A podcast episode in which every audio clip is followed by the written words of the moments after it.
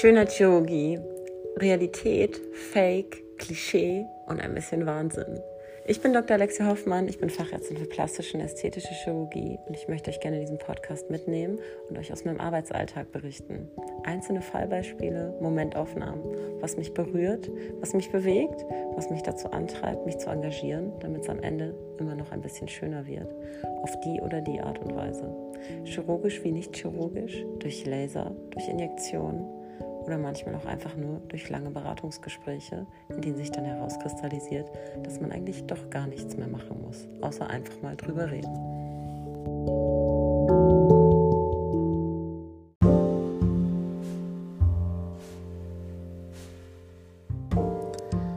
Sonntagmorgen. Ich stehe auf und bereite mich vor auf meine gleich anstehende Visite. Meine stationären Patienten dieses Wochenende sind schon fast alle entlassen. Freitags ist mein stationärer OP-Tag. Diesen Freitag habe ich eine Brustvergrößerung operiert und zusätzlich noch zwei rekonstruktive Eingriffe im Gesicht durchgeführt. Einen nach Hundebissverletzung beim jungen Patienten im Gesicht und bei einem älteren Herrn nach Krebs an der Nase eine Defektdeckung durchgeführt.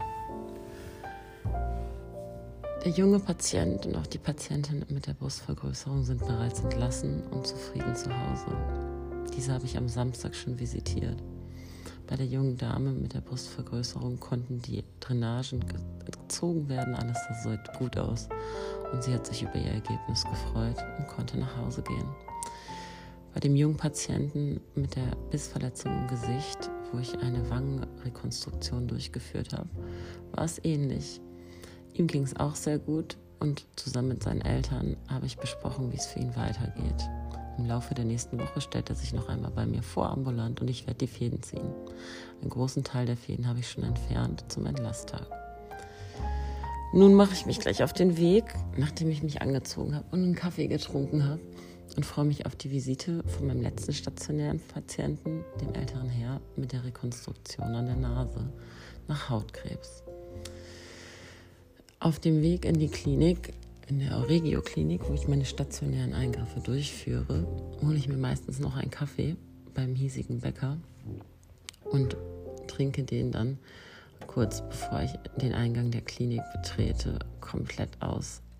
Dann natürlich momentan unter Corona-Bedingungen das Mitbringen von Kaffee so nicht einfach möglich ist, wie es vielleicht vorher war und wir unsere Visiten immer schön mit einem Kaffeebecher durchführen konnten.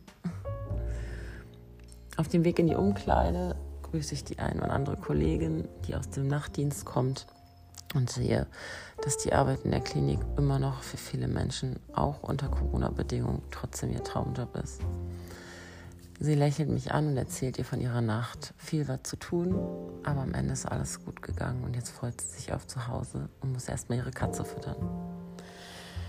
Nachdem ich mich umgekleidet habe und meinen Kittel angezogen habe, betrete ich das Patientenzimmer. Zusammen mit einer Krankenschwester begrüße ich den Patienten, dem es sehr gut geht. Er sitzt bereit beim Frühstück und hat schon ein Brötchen in der Hand. Ich schaue auf den Verband, der leicht durchgeblutet ist. Die Kollegin aus der Pflege bereitet mir das Verbandsmaterial vor und wir fangen an, den Verband zu lösen und die Wunde zu reinigen. Das Läppchenareal, so nennt sich die Haut, die dort verschoben wurde, sieht gut aus. An den Seiten findet sich eine leichte blutige Kruste, da es sich nun gerade beginnt zusammenzuziehen und in den Wundgrund reinzuschrumpfen, was meistens am zweiten postoperativen Tag passiert und sich hier durch Wundflüssigkeit absondert und etwas Blut.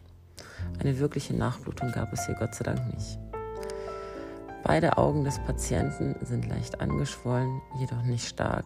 Er kann mich gut anlächeln und blinzelt aus einem Augenwinkel und fragt mich, ob er nicht vielleicht schon nach Hause gehen kann. Ich sage ihm, dass es noch sinnvoll ist, eine Nacht zu, über, zu überbrücken, damit wir ihn weiterhin gut versorgen können und damit die Wunde komplett trocken ist, wenn ich ihn nach Hause schicke. Das findet er einleuchtend und sieht ein, dass er sich doch noch eine Nacht bei uns im Krankenhaus in unsere Hände begibt. Daraufhin legen wir den Verband wieder an und er beginnt mit seinem Frühstück fortzufahren. Mit der Kollegin aus der Pflege bespreche ich, wie es für ihn weitergeht, gucke, ob er das Antibiotikum nimmt ob man die Schmerzmedikamente vielleicht schon leicht reduzieren kann und plane für den Folgetag die Entlassung. Dies ist etwas, was ich häufig durchführe. Zusammen im Team Patienten betreuen, die eben auch rekonstruktive Eingriffe haben, wie bei diesem Herrn. Und ich freue mich, ihn in den nächsten Tagen hoffentlich in guter Verfassung weiterhin auch entlassen zu können und damit auch seinen Hautkrebs mit dieser Defektdeckung behandelt haben zu können.